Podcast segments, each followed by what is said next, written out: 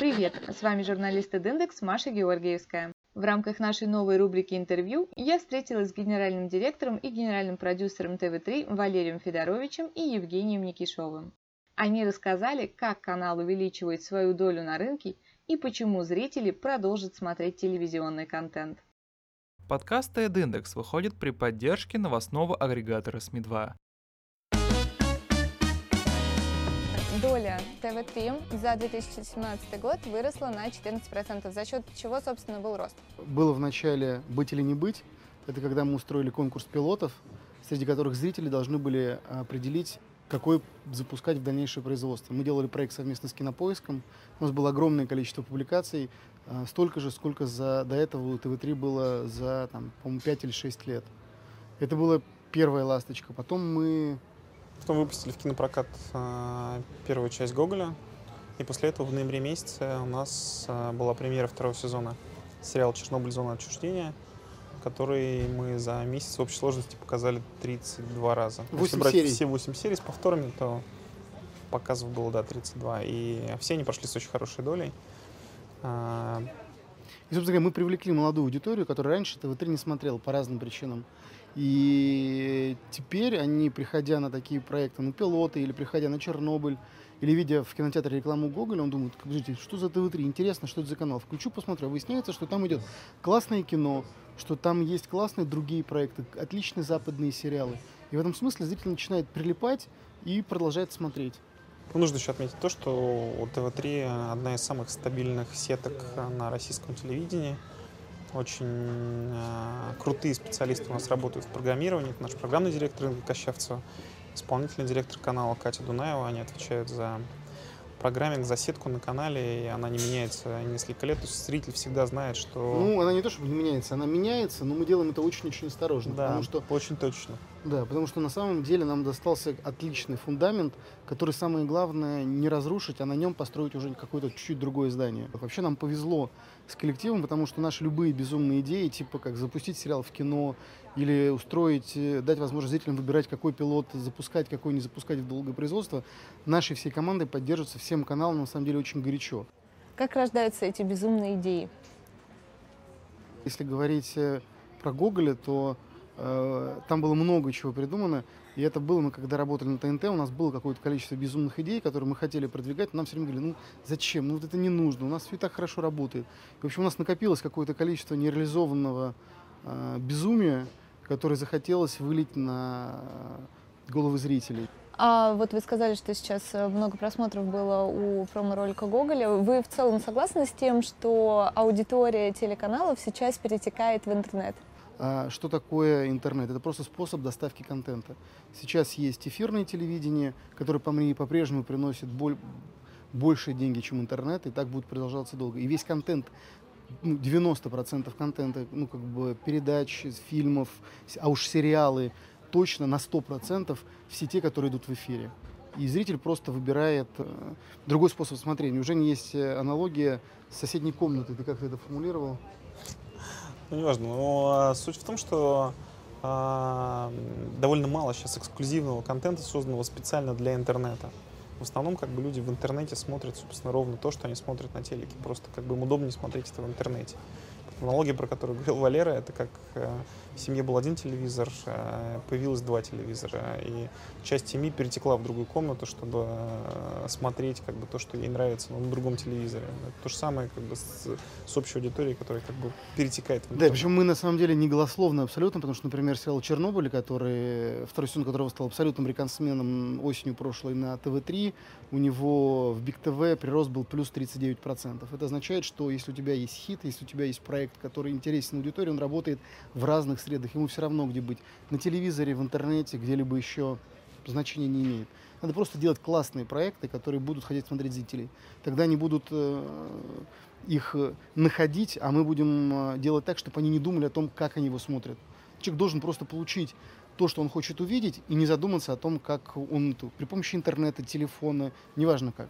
Просто он хочет посмотреть второй сезон Чернобыля, он должен знать, что он выходит, и у него должна быть возможность это посмотреть. а, ТВ-3 забирал к себе некоторые старые проекты ТНТ, которые уже там показывали, в частности, сериал «Измены», сериал «Сладкая жизнь». Почему вы это сделали? Зачем вы еще раз их показывали? В... Ну, потому что нам нужны события, то, о чем мы говорили в начале нашей беседы.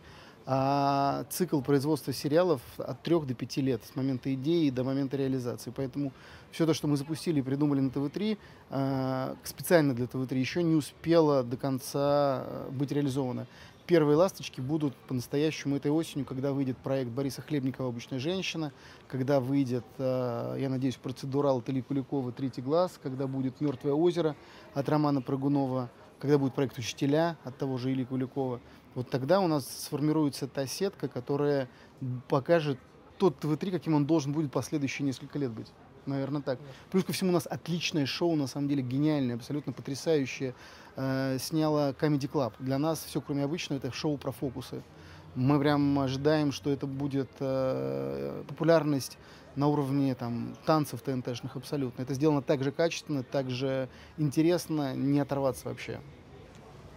Что касается сладкой жизни измен конкретно, то это те сериалы, которые мы продюсировали, когда работали на ТНТ, и э, решили показать их на ТВ-3 э, для того, чтобы подготовить зрителя к тем проектам, о которых говорил Валера, которые у нас выйдут осенью, что и мы для себя определяем этот формат, собственно, ровно так же, как определяли его на ТНТ. Это киносериалы. То есть киносериалы, которые сделаны с кинокачеством, кинорежиссерами, с, со звездами, интересным сюжетом. И в этом смысле нам важно было проверить, насколько аудитория ТВ-3 готова будет э, к таким не слишком типичным для традиционного представления о формате канала проектам. И как показала практика, в общем, довольно неплохо, несмотря на то, что это уже были повторы сериалов, которые шли на другом канале, довольно неплохо восприняла наша аудитория это.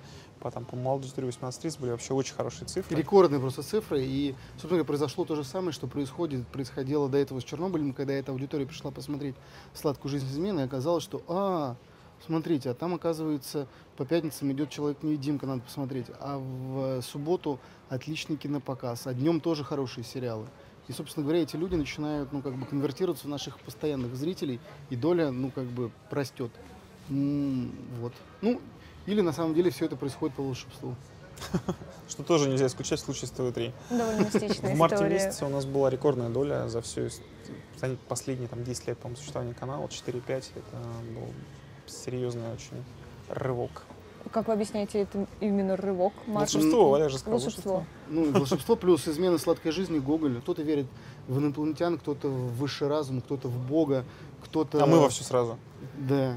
И в этом смысле это история про то, что мы не про то, что мир сатанинской черной магии, а про то, что мы про развлечения, в которых человек э, не только должен смеяться, как, например, он приходит на ТНТ за смехом. Вот нам он может, вот на ТВ-3, нам кажется, он должен приходить тоже за развлечениями, но другого порядка. Потому что, в принципе, ТВ-3 это тоже до какой-то степени бегство от той трудной, тяжелой жизни, которая нас всех окружает в стране. Это такой эскапизм, когда ты убегаешь от этого тяжелого в мир фантазии, сказки, в воображение. мир воображения. У нас одна из идей, мы сейчас думаем, может быть, нам э, слоганом взять «включи воображение», что как бы чуть больше давало, давало бы Ну, вопрос был ваш ощущения. не об этом, а об искусстве кино и Арзамасе, да? Да, и как это связано с концепцией канала и с мистикой? Никак не связано с концепцией нет, канала. Нет, нет, нет, нет, абсолютно связано с концепцией Для Валеры связано. А, связано абсолютно. Почему? Потому что если уж мы хотим, чтобы мы были местом силы драматических сериалов, мы должны подавать всем людям, которые увлекаются и любят кино, знаки о том, что приходите к нам. Если вы любите кино, если оно занимает такое же важное место в вашей жизни, как у нас, то приходите к нам. И искусство кино это про людей, которые Относится он... к кино как к искусству. Да. Поэтому на самом деле это абсолютно находится в русле нашей политики, потому что мы хотим со зрителем говорить, э, развлекая его, говорить в том числе и на вполне себе серьезные профессиональные темы. Не получится ли так, что на ТВ-3 будет только собственный контент, или вы будете продолжать сотрудничать и с другими студиями? Конечно тоже? же, будем продолжать сотрудничать. И это уже происходит и сейчас. Да, более что... того, проекты, которые мы выпускаем осенью, это проекты, э, сделанные э, студией слова э, Петра Анурова, Данила Шарапова. Это «Мертвое озеро». Режиссер Роман Прогунов.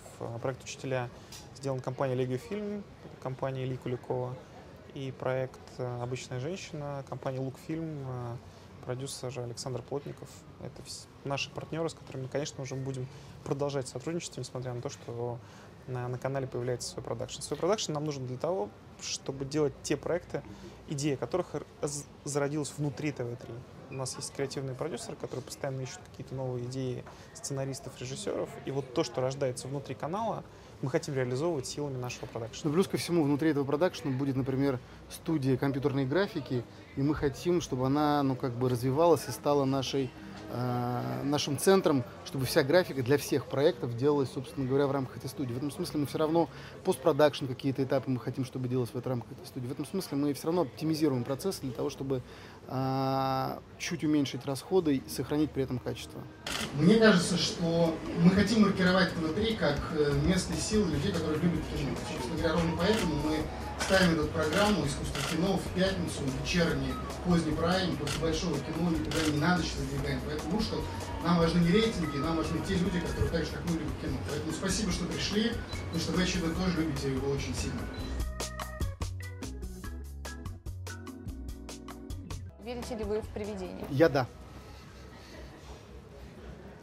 Ну, я считаю, что существует то, во что ты веришь. Поэтому я не хочу верить в привидения. Понимаете, мне, собственно, на работу как бы практически передавал дела привидения. Сказал, вот пришел, здесь я живу, ну как бы береги меня, давай мне блюдечко молока, как бы крошки. Какое у вас любимое произведение Гоголя? Гоголя? Гоголя. Ви, конечно. Евгений? Мертвые души, я думаю. Последний вопрос. Эм, деньги или мечта? Мечта. Как можно? Некоторые, Женина мечта это деньги. Некоторые мечты, некоторые мечты возможно только за деньги, поэтому, конечно же, мечта. Подкаст TED выходит при поддержке новостного агрегатора СМИ-2. Над созданием подкаста работали Дмитрий Борисов, Есения Садулина, Маша Георгиевская, Татьяна Науменко, Таша Ишназарова. Оставайтесь в тренде и до встречи в эфире.